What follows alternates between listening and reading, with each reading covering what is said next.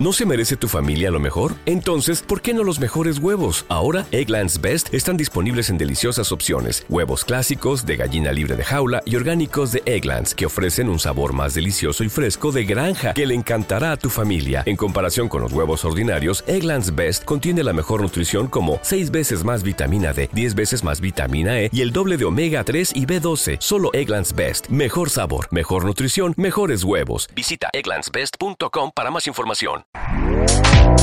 Este podcast forma parte de Evox Originals. Disfruta de este avance.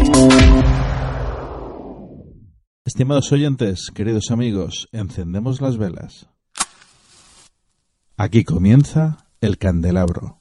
El más allá, ufología, arqueología imposible, encuentros cercanos a la muerte, esoterismo, misterios y ciencias de la frontera que nos llevarán a otra dimensión. A la luz de las velas y en la oscuridad de la noche, el candelabro nos ilumina y nos cubre de misterio.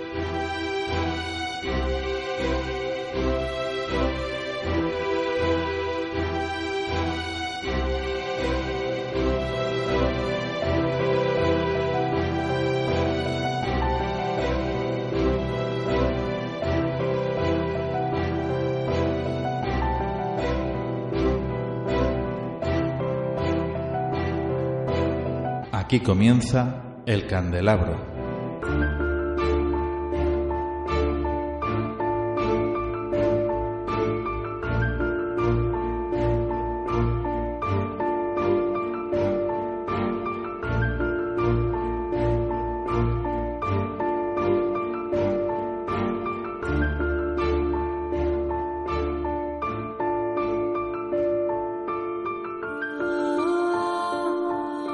Muy buenas noches y bienvenidos al Candelabro. En una noche llena de misterio, presentamos primero a parte de nuestro equipo y seguidamente a una invitada muy muy especial. Nacho Mirete, muy buenas noches. Muy buenas noches, encendamos las velas. Juan Antonio Sosa, muy buenas noches. Buenas noches, ¿qué tal? Y bueno, pasamos a presentar a nuestra invitada que es María del Carmen Taobada Prieto. María Carmen, muy buenas noches. Buenas noches y encantada de estar aquí con vosotros. Ajá. Y muchas gracias por la invitación. Mm, No, te agradecemos nosotros el, el que estés aquí en el estudio con nosotros. Es, vamos, para Eh, es, es muy especial, es, algo muy especial. mutuo, es mutuo el agradecimiento. Ajá. Pues los radioyentes adivinarán de qué vamos a hablar esta noche. Me supongo. Vamos a hablar de, sobre todo, del tema de profecías, también un poquito del más allá, ¿por qué no? En fin, pues. Ah, eso es maravilloso. Más allá es algo que me apasiona. Ajá. Ah, y más que nada, ah, yo soy medium, ¿no? Entonces, esa conexión que tengo con el otro lado, con la otra frontera que nos. Que, que tenemos, porque hay una frontera y muchas veces eh, se piensa que son tonterías, no, ninguna tontería. Son fronteras maravillosas cuando te introduces, no por medio de cuija, no por medio de vaso, no por medio de nada, que sea natural, que surja de- del medium o de la persona que tenga una capacidad, porque hay muchísima gente que tiene esa capacidad de llegar a, a- al más allá, digamos, allá, a la persona, a los seres que se han ido, o, la- o al ser que te rodea, o quien te acompaña constantemente, la protección que llevas. Entonces, cuando tenemos esa facilidad de comunicarnos y dejar que se comuniquen siempre que ellos quieran, que esos espíritus quieran, es fantástico. Ahora, no obligues, no obligues porque se te puede meter y no sacarlo más. ¿eh? Entonces, ese eh, hay que tener un cuidado muy, muy especial. Luego, más tarde, después de ti, vamos a entrevistar también a otro, eh, a otro invitado también excepcional, puesto que es ni más ni menos que el presidente de la Asociación de Estudios Espíritas de España, que se llama Juan Miguel Fernández Muñoz. Y bueno, empezamos ya. Empezamos con el candelabro. Estás escuchando el candelabro.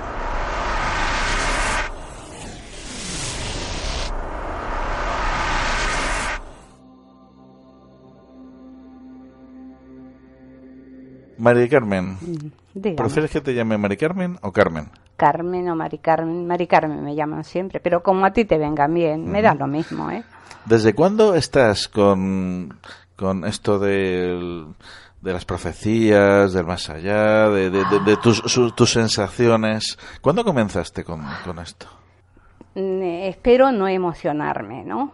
Espero, porque yo empecé con todo esto teniendo apenas un año y medio. Apenas un año y medio. Apenas un año y medio. Inclusive tal vez antes porque solía yo decirle a mi madre muchas veces, le preguntaba ciertas cosas que no me acuerdo porque ya te digo, son muchos años ya los que tengo. Y mi mamá me decía, mm, es imposible que tú sepas eso si, si estaba embarazada de ti, estabas adentro de mi vientre. Y entonces sí yo me acordaba de cosas, pero sí yo empecé alrededor de los eh, del año y medio a dos años. Primeramente ya fue con la caída de una tía mía de, un, de, una, de una mula en León, que iba yo subiendo y le dije, tía, te caes. Y mi tía iba subida y al rato se cayó, ¿no? O sea, que ellos lo tomaron como si yo la hubiera maldecido en una palabra, ¿no? Es así.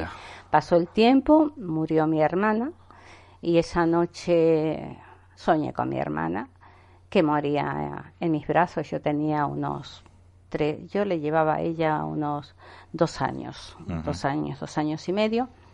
Y me levanté, mi padre era un hombre que estaba enfermo, estaba mucho en casa, y nos cuidaba, en fin. Eh, y entonces le dije, papá, la delfitinta se muere. Mi papá, claro, ni caso que me hizo. Estábamos de conclillas en la cama, las dos jugando, ella con el biberón, se fue para atrás y falleció automáticamente. Esas fueron mis primeras experiencias, ¿no? Pero después ya a raíz de eso, pues hubo muchas más.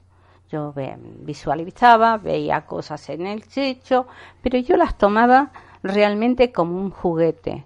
Y tuve la suerte de tener unos padres, la suerte de tener unos padres, más que nada mi madre, porque mi padre murió cuando yo tenía siete años, tuve la suerte de que eh, no le dieron importancia a eso. Era como una cosa normal. Claro, yo no sabía por qué era normal. Después descubrí con los años por qué era normal para mi madre aquello. Porque también... No, mi madre no. Ah, su madre, mi abuela. Ah, y entonces de ahí surgieron así otras cosas y cosas muy gravísimas, gravísimas, porque eh, una de las más graves que tuve fue cuando me eh, remataban mi casa. En Argentina se dice rematar cuando te embargan y te... ¿Te está gustando lo que escuchas? Este podcast forma parte de Evox Originals y puedes escucharlo completo y gratis desde la aplicación de Evox. Instálala desde tu store y suscríbete a él para no perderte ningún episodio.